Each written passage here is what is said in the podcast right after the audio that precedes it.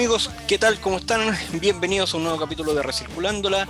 Eh, hoy ya nos pusimos más eh, serios, de alguna forma, entramos en, tierra derecha, un proceso constituyente y tenemos un gran invitado, pero antes tengo que presentar a mi compañero en este hermoso proyectito, don Bastián Burgos. Bienvenido a una nueva conexión en.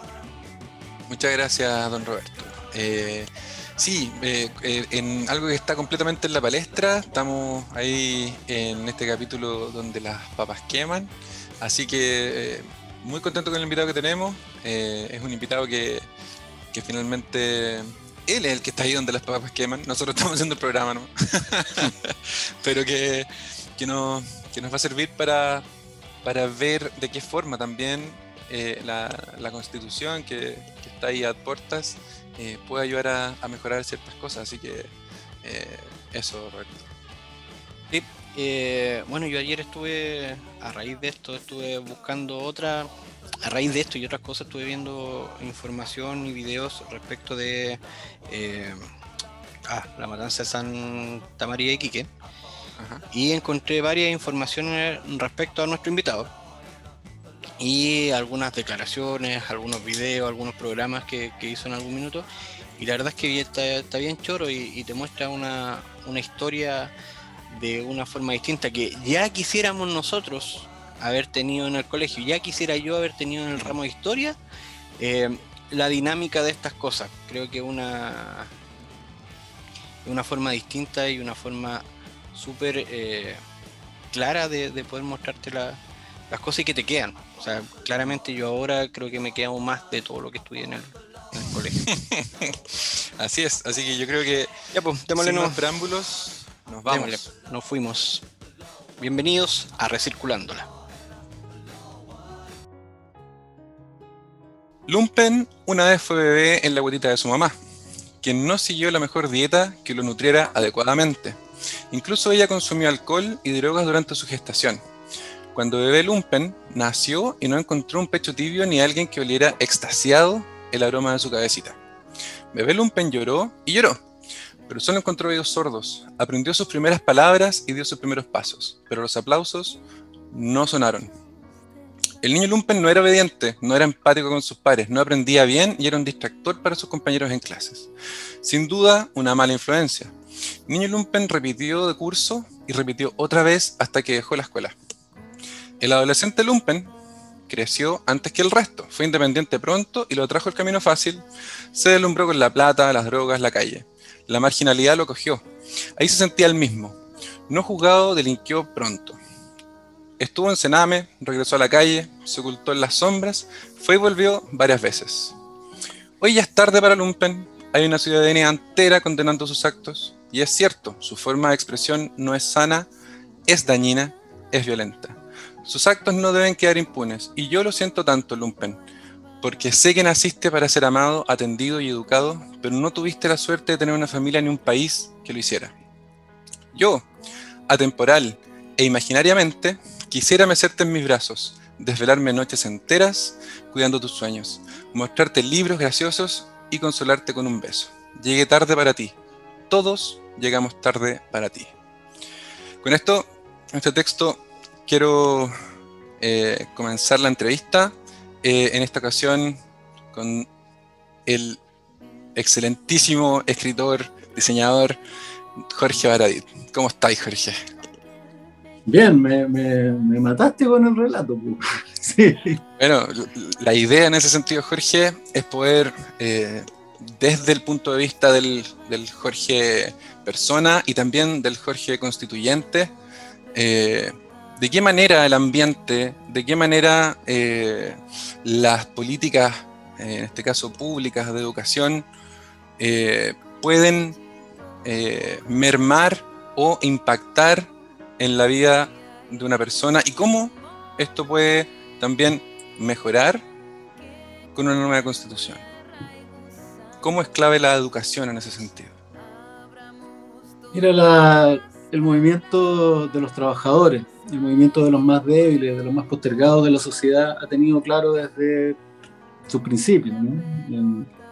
Si, tú, si tú quieres, desde la, Sociedad de la Igualdad de, de Bilbao, después los movimientos mutuales, los socorros mutuos, el Partido Obrero Socialista, todos, todos, Recabarren, todos, todos, todos, Pedro Aguirre Cerda, Salvador Allende, tienen claro que la educación es la gran clave. La educación es la gran clave porque es la que te humaniza, y cuando uno dice humanizar, eh, está, está diciendo algo bien, bien potente. Hay una, hay una frase que, que yo leí hace mucho tiempo que, que, tenía el pueblo mapuche, que era inche caiche, y que significa llegar a ser hombre y, es repotente humanizar porque tiene el mismo significado. Los gatos nacen sabiendo que son gatos, los caballos nacen sabiendo que son caballos, y uno nace y no tiene idea dónde tiene el trasero. Y uno llega a ser un hombre en algún momento de su vida. Primero eres una bestia que consume, que quiere amor, comida y todo. Después quiere sexo y después quiere conocer y saber y dominar y ejercer poder. Y viejo, yo siento que, como que hace muy poco tiempo que estoy cachando lo que significa ser una persona, ser un ser humano. Es una pega de toda la vida. Hay un escritor que yo admiro mucho que decía que a eso viene uno, uno viene a, fabricarse un alma, ¿no? porque uno no nace con un alma, uno viene a fabricarse. Y, claro, ahí se viene un rollón medio, medio metafísico porque decía que tu alma y tu vida posterior va a ser tan potente como el alma que tú lograste fabricar en la Tierra, ese es otro rollo. Em, y en el, fondo, en el fondo tiene que ver con eso, tiene que ver con que una persona no se puede auto entregar cuestiones que están que lo, que lo, que, lo trascienden ¿no? y, que lo anteceden. No, no, se puede auto entregar educación. Aún más entendiendo, como dicen los, expertos, que hay criterios y eh, formas de, funcionar que se, se, instalan antes de los cuatro años, que en gran medida, gran parte de nuestra, de nuestra, de nuestra forma de ser se instala antes de los cuatro años, antes de, la, siquiera de la conciencia a veces de, de, ser, ¿no? Quien, uno es. Entonces, ¿cómo, ¿cómo crees que le puedes cobrar a alguien eso? Si es algo que lo antecede, es algo que debería estar preparado para él. Es súper complicado. La, la, educación y una, una, nueva constitución, porque también hay que, siempre hay que insistirle a la gente que las, las constituciones no, está, no, no, generan, o sea, no, no, no establecen políticas públicas. La, las políticas públicas son, se enmarcan dentro de lo que una constitución declara. Eh, pero una nueva constitución, si logra, logra afinar el mensaje para que se entienda que la dignidad humana está por encima de todo, y antes que todo, nos permitiría cobrar de manera orgánica, eh, con una orgánica detrás, que estas situaciones nunca vuelvan a repetirse. Que cuando alguien dice toda persona tiene derecho a una educación, empezar a entender que esa educación no significa enseñarte las cuatro operaciones y que Arturo Prat murió en Iquique, sino que empieza antes de los cuatro años. Que esa educación y eso, eso, eso, esa, esa, esa formulación de un ser humano empieza antes. Entonces, cuando tú empiezas a proteger al niño antes de los cuatro años, cuando lo empiezas a considerar persona, cuando estableces ciertas normativas para que ello ocurra, está ahí en el fondo salvándolo antes de que se condene. ¿no? Está salvándolo antes.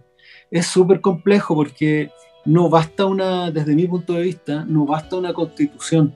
Esto requiere un cambio cultural y las constituciones eh, son mucho más rápidas que escribir que los cambios culturales. Eh, piensa tú que cuántas constituciones dicen que hablan del respeto a la vida y a la educación y a los niños, y ahí están, ¿cachai? Quedando las escobas, las escobas iguales.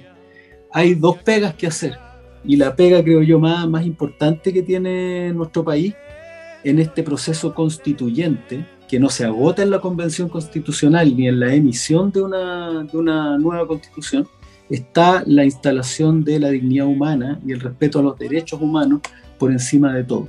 Yo creo que ahí, ahí ese es el corazón de lo que nosotros estamos haciendo. El respeto por la dignidad humana y por los derechos humanos de las personas. A todo evento. Que nada esté por encima de aquello. Ni los intereses empresariales, ni económicos, ni ninguno. Ninguno. La dignidad humana. Em, hay una, una, una idea que a mí me encanta, que es que esta constitución va a fracasar si convertimos la dignidad humana y los derechos humanos en una cápite, en, una, en algo que diga, y el Estado de Chile se compromete a respetar los derechos humanos, esa cuestión es un fracaso.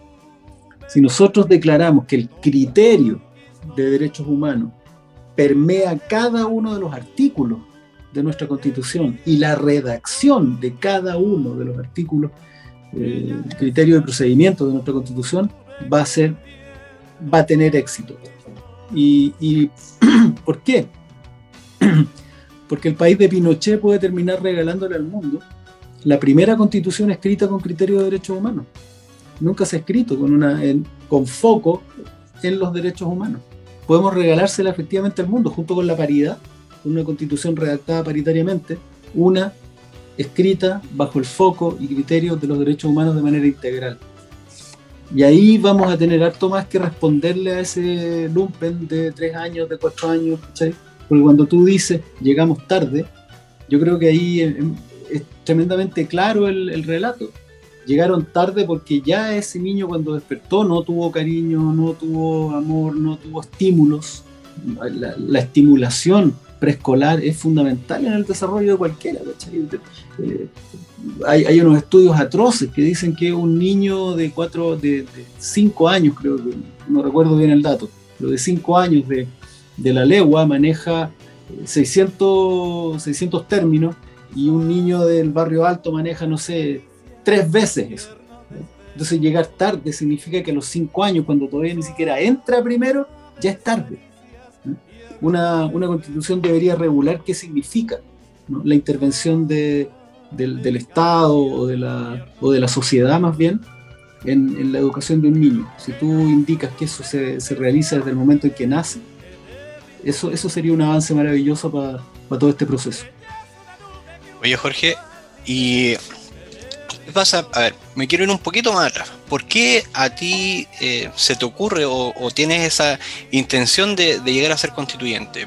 ¿Qué es lo que te mueve? O sea, ya, hemos eh, eh, escuchado parte de tu visión del, cuento, pero ¿qué es lo que te mueve para ya poner las manos donde, donde tienes que estar? ¿Qué, es lo que te, te, anima a eso? Lo primero, fue, lo primero fue descubrir, gracias a unos amigos, que lo peor que le puede pasar a la constitución es que esté dirigida y protagonizada por abogados constitucionalistas.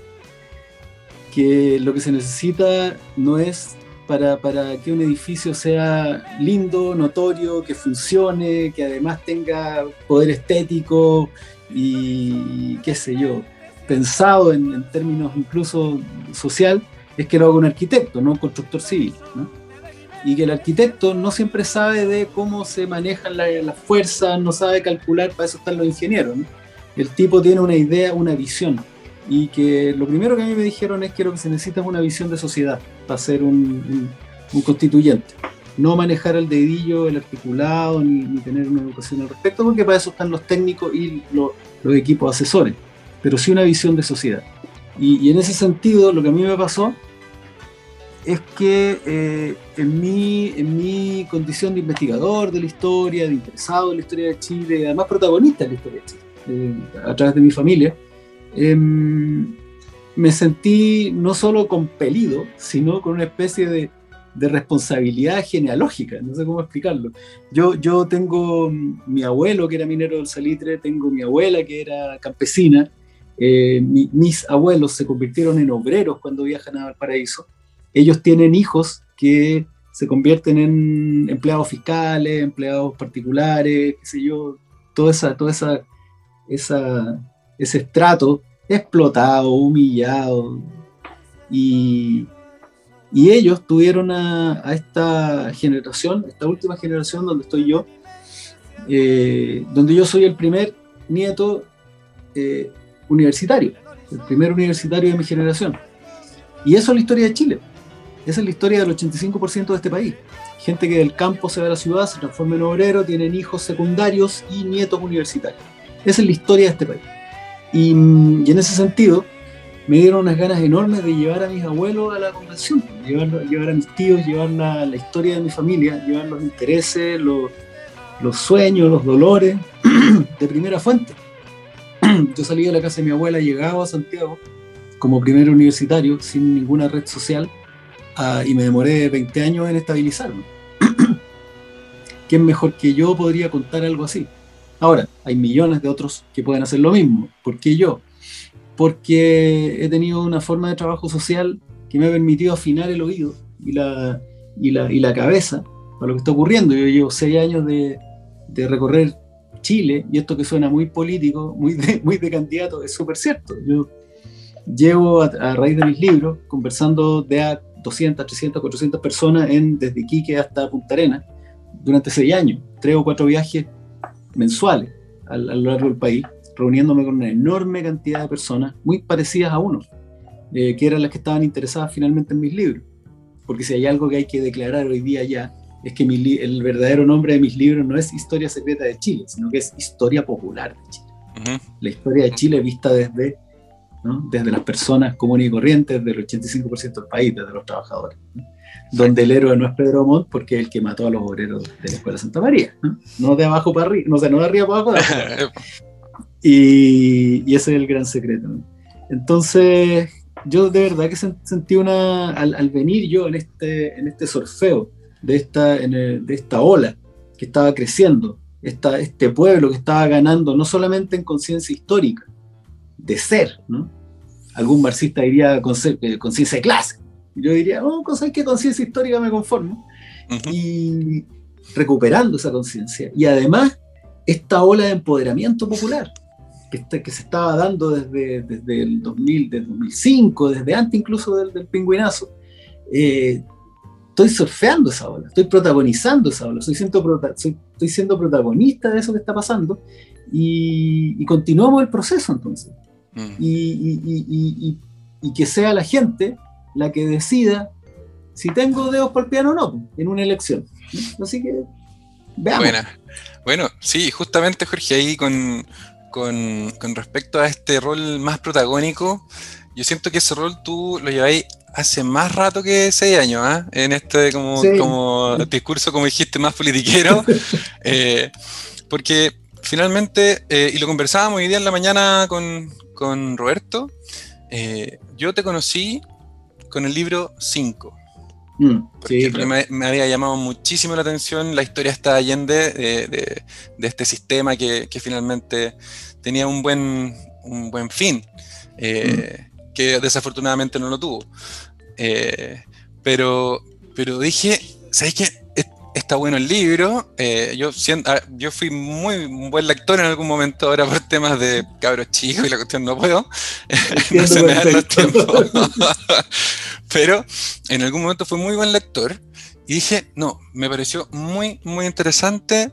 Y después me di cuenta cuando salieron la, la, historia secreta de Chile o la historia popular de Chile, como tú mencionas ahora, eh, dije, en realidad lo que está haciendo Jorge eh, es que el pueblo siga o empiece de nuevo a reencontrarse con los libros, eh, con una literatura no simple, pero, pero fácil de, de digerir. y en ese sentido y en ese sentido creo que tu, rol protagónico lo lleváis hace muchísimo más rato. Eso, eso te, quería, comentar. Ojalá. Y, por otra parte, eh, como tú sabes, la, sustentabilidad, este concepto que hoy en día está tan, está tan en, la boca de todo el mundo, eh, tiene tres pilares fundamentales.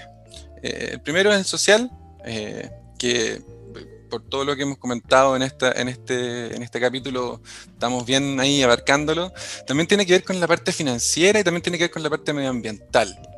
Mm. Eh, eh, cuando hablamos de, eh, yo me voy a tirar para el lado de lo financiero, Roberto te va a hacer algunas preguntas por el lado medioambiental.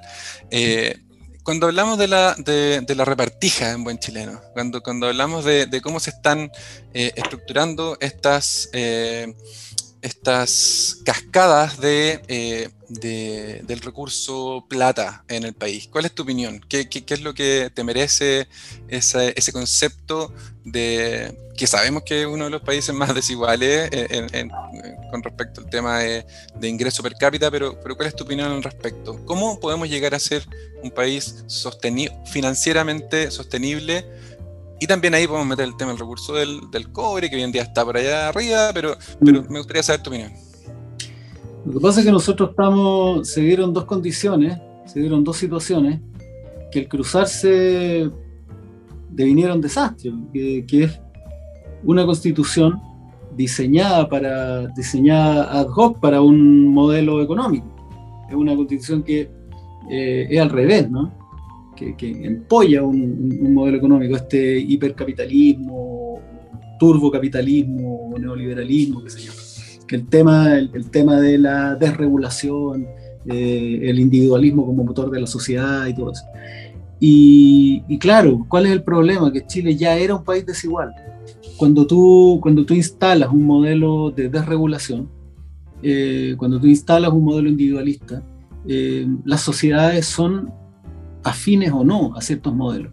Las sociedades son o no eh, buenos, buenos, buenos nidos para tales o cuales ideas. Y en este caso, sí, seguramente un país súper desarrollado, con una distribución del, del, ingreso más o menos igualitaria, le entrega a la gente la posibilidad y la oportunidad de desarrollarse individualmente. Y, y está súper bien, no sé, se imagina que, el, de hecho, el individualismo, la idea del motor del desarrollo eh, individualista en Holanda funciona a la raja, es un país además que por tradición, ¿no? El protestantismo, la idea de, del emprendimiento individual, anda el después, súper bien. Pero cuando tenías un país con una matriz feudal, ¿sí? meter una idea de esa naturaleza, lo único que hace con estos niveles de desigualdad donde una minoría está en una, en una condición de prevalencia sobre el resto de, de, manera abismante, lo único que consigue desregulando todo es lo mismo que se consigue cuando elimináis todas las rejas en un zoológico. Los leones lo pasan chancho. Y los antílopes, los pingüinos, viejos, queda la arrancadera. Entonces, este, este, este país lo que ha terminado, lo que le ha terminado ocurriendo es un nivel de concentración de riqueza, un nivel, un nivel de, injusticia social que se volvió insostenible. Insostenible. Y al final reafirmó y, resignificó la idea de feudalismo, porque de, de repente te dicen, no, mira, esta, este libre mercado asegura, perdón, esta, esta idea va a asegurar el libre mercado, va a asegurar la competencia y, y chuta, terminó significando todo lo contrario. Hay pueblos donde, como el aterrizaje de Walmart explota, hace explotar el comercio local, Walmart termina, siendo una idea ni tan distinta al estalinismo donde, el, el, donde Walmart hoy día define qué compra, qué marca, qué ropa usa, porque no hay otras, porque son ellos los que definen. ¿cachai? Una forma de totalitarismo, cuando tú, cuando tú terminas teniendo dos, tres farmacias, tres farmacias nomás, y, te, y, te, y se miran entre ellos y se coluden, no tienen ni, que firmar nada, ¿cachai? Una lanza 14 lucas un anticonceptivo un día y el otro día las dos lo suben también, hay unos entendimientos. Cuando hay dos diarios, en el fondo, el Mercurio se compra todos los diarios regionales, la tercera tiene todo el resto. Y entonces, esto, esto es, es, es, un modelo, es como, es como haberle, haberle enchufado una vacuna en una persona enferma. Las vacunas son para cuando estáis sano, los antibióticos son para cuando estáis enfermo. Entonces aquí le inyectaron una cuestión que exacerbó las diferencias y dejó la escoba. Claro, me imagino que cuando la, la gente te dice, eh, oye, ¿querés tirar todo esto para el otro lado? Eh, finalmente, lo que para mí sería algo así como eh, desarrollo sostenible financiero, eh, tu, tu, tu, propuesta eh, tiene, tiene algo que ver con eso, tiene algo que ver con que no, esto no es dar vuelta a la tortilla, esto es nivelar las cargas, ¿no? Absolutamente. No, es perfecto. sí, pues por supuesto, por supuesto, porque, a ver, nosotros, nosotros necesitamos, primero necesitamos, eh, a ver, pensemos cuando uno dice, por ejemplo, derechos sociales garantizados. Eh, una de la, una de la, uno de los errores de esta forma de pensamiento imperante, ¿no? la, la, la hegemónica, es que esta cuestión es, son una especie de favores que se le hace a la sociedad y que no tienen retorno. ¿no? Yo recuerdo haber hablado hace muchos años con una amiga austriaca que vivía en, Düsseldorf Y, ella me, dijo, oye, pero si un trabajador feliz trabaja feliz, si esto tiene retorno, cuando tú le das hoy día, ¿qué, qué está, qué está haciendo el modelo en este país? Está asfixiando a las personas, las está estrujando, les está tratando de sacar hasta la última gota de limón y sienten que lo están haciendo súper bien. ¿no? En cambio, eh, esta persona me decía, cuando tú eh, entregas, por ejemplo, un suelo básico de sobrevivencia, salud, educación, previsión, en este caso lo que, lo está demandando, esas personas trabajan mejor, viven mejor, no sobreviven, están mucho más alertas, una, una sociedad se vuelve, esa sociedad se vuelve más educada, menos estresada, más alegre, em, más productiva, por ende, más creativa, soluciona de manera más, más eh, de, mejor manera sus conflictos, es una sociedad más imaginativa. Hoy día, hoy día imagínate, las personas parten el mes pensando en que tienen que pagar el CAE, tienen que pagar el colegio subvencionado, tienen que pagarse los 120 lucas de medicamentos. Además están esas 80 lucas por un escáner que ni siquiera sabéis si lo necesitáis, pero te lo mandaron a hacer. Eh, y además tenéis que ayudar a tus papás, porque ganan 125 lucas de pensión, o a veces incluso ellos con su pensión te ayudan a ti, ¿no? en, algunos casos, estas, estas, estas, como cooperativas familiares que se tienen que armar para resolver cuestiones que el Estado no hace. Entonces todas esas personas viven asfixiadas bajo el agua un mes completo y cuando llega el día 30 y logran saltar la valla, se, se dan cuenta que el día siguiente es primero de nuevo. Y esto dura meses, dura años, dura décadas, y en que la gente está sobreviviendo y no está viviendo. ¿no? Y estos gallos piensan que eso es la raja porque han conseguido sacarle hasta la gotita de limón que estos gallos tenían para su previsión. Lograron estrujar eh, a todo el mundo y no entienden que sustentabilidad también tiene que ver con la persona con qué tan sana, dispuesta, renovada esté la persona eh, socialmente en todo momento. Y, no dejan de ver al, trabajador como una vaca a la que hay que sacarle la mayor cantidad de leche. Eh, y no lo ven como, un ciudadano que tiene que estar feliz para producir mejor y para ser un mejor ciudadano y construir una mejor sociedad. Ahí hay un, un tema que es súper relevante también. Sí, claro. Y ahí también me conecto con, ya con, como te decía Bastián, con el lado del medio ambiente y ya creo que va a ser una de las últimas mm. preguntas. Es que eh, leía eh, hoy día el, informe de Chile Sustentable del 2020 y hablaban algunas cosas de, de que esta pandemia finalmente eh, vino a, a, transformarnos a, todos de alguna forma, pero cuando pasa la primera ola, comienzan eh, a priorizarse ciertas cosas para poder reactivar la, economía en Chile.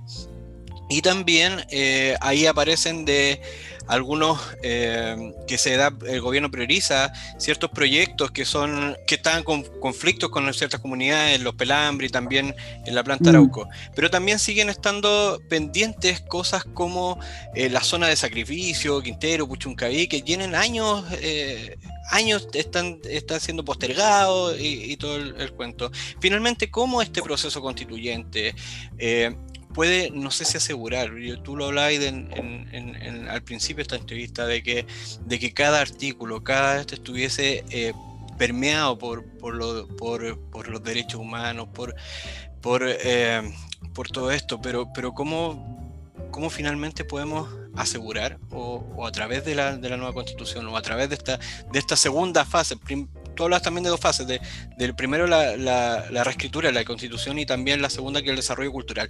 Pero, pero cómo desde mm. esta primera etapa podemos de alguna forma eh, cimentar el camino para que el desarrollo, desarrollo cultural sea eh, más, no sé si más rápido, pero, pero más sostenible en el tiempo, que no estemos todos los años diciendo exactamente lo mismo. Oye, qué pena la gente que vive ahí. Mm. Yo creo, yo creo que ahí hay una, ahí hay una, una pega que le atañe directamente a uno, de los, a uno de los corazones de la redacción de la Constitución, que es la distribución del poder.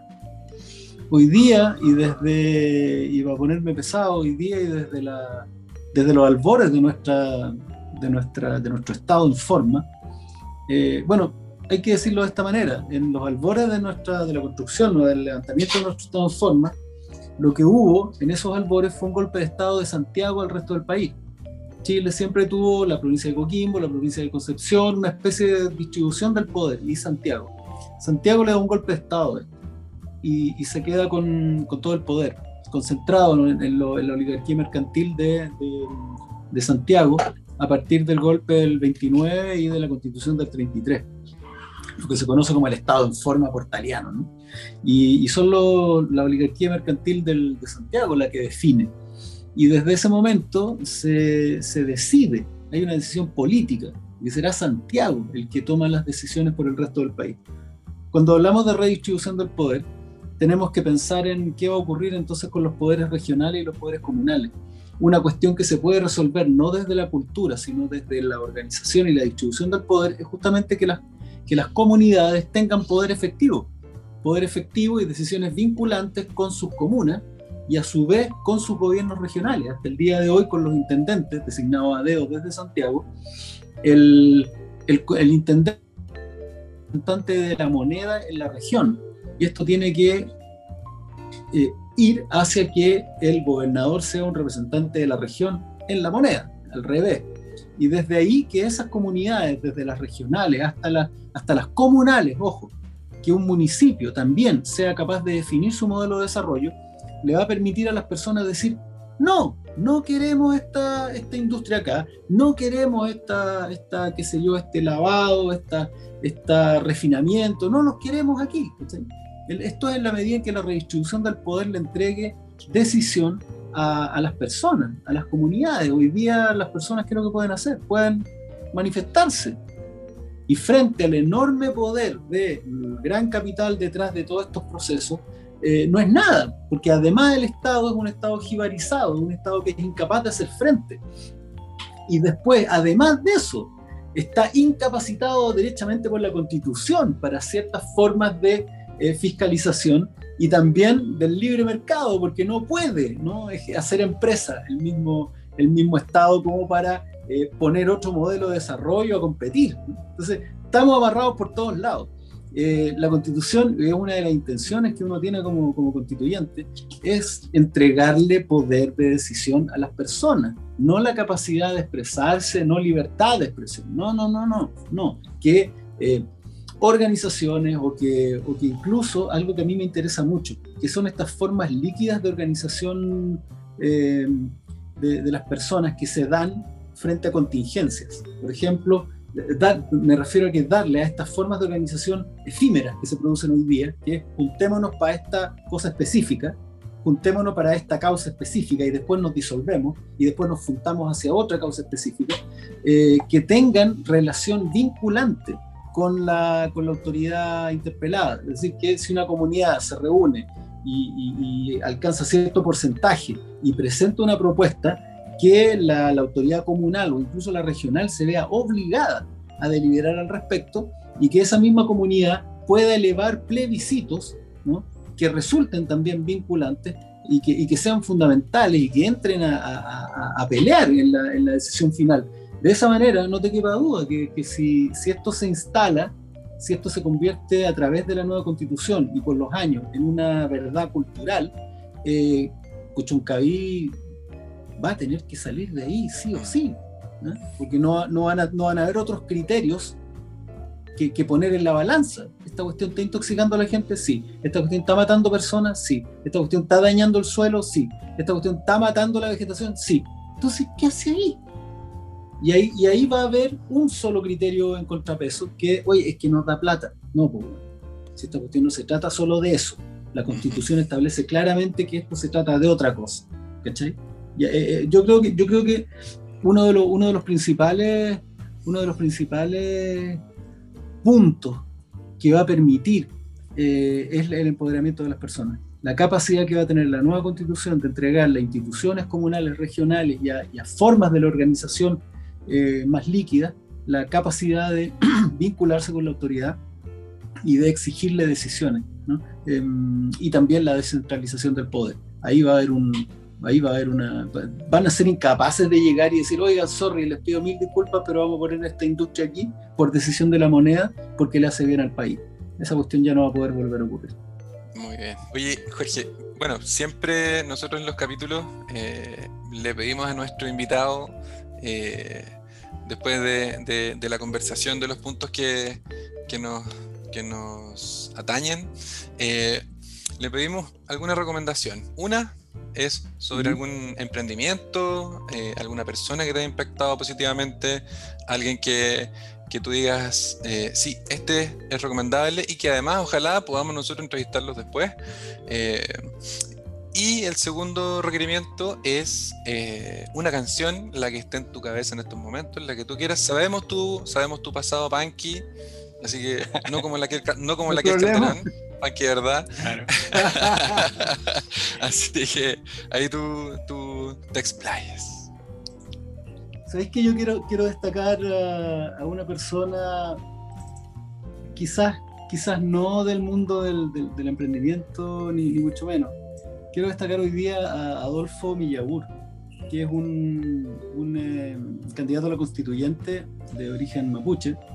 Y Adolfo Millabur está hoy día intentando instalar la idea de una palabra, una frase en mapuche que es impronunciable para mí, pero que en el fondo significa algo que es fundamental entender, que nosotros somos, nosotros no defendemos la naturaleza, nosotros no explotamos la naturaleza, nosotros no, no, no protegemos nada, sino que nosotros estamos en la naturaleza, que eso es algo que para ellos, para ellos es súper eh, de todos los días él me explicaba que Mapu no significa tierra, significa todo, todo lo que vemos, y entre ellos nosotros, los pájaros, las piedras, el cielo, el aire.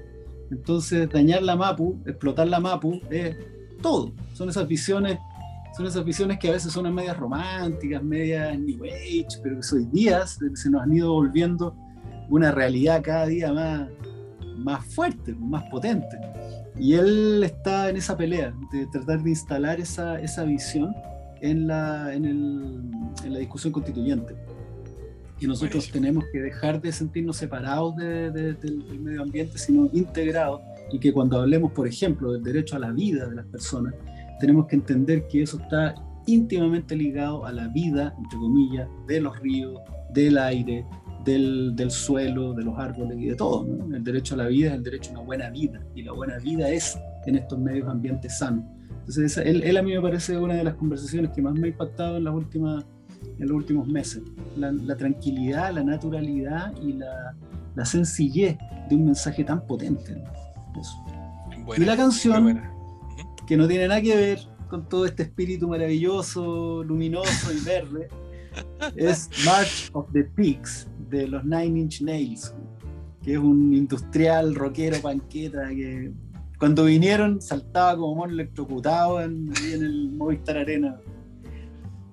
Buena, buena recomendación. no tiene nada de conciliador. Está perfecto. Vamos a cerrar con Power entonces ahí. Vale. Oye, Jorge, eh, palabra al cierre. Ya estamos cerrando tu entrevista. Eh, palabra al cierre eh, invitar a todo el mundo a ser agentes de la historia. Nosotros, a nosotros nos han enseñado a lo largo de demasiado tiempo que somos, somos, uno, somos uno, unas personas que son observantes, ¿no? y, que los protagonistas son los señores con, con eh, bandas presidenciales, con charreteras de generales, ¿no? los, grandes empresarios. Y, nos han un poco castrado esta, esta actitud de agentes de la historia.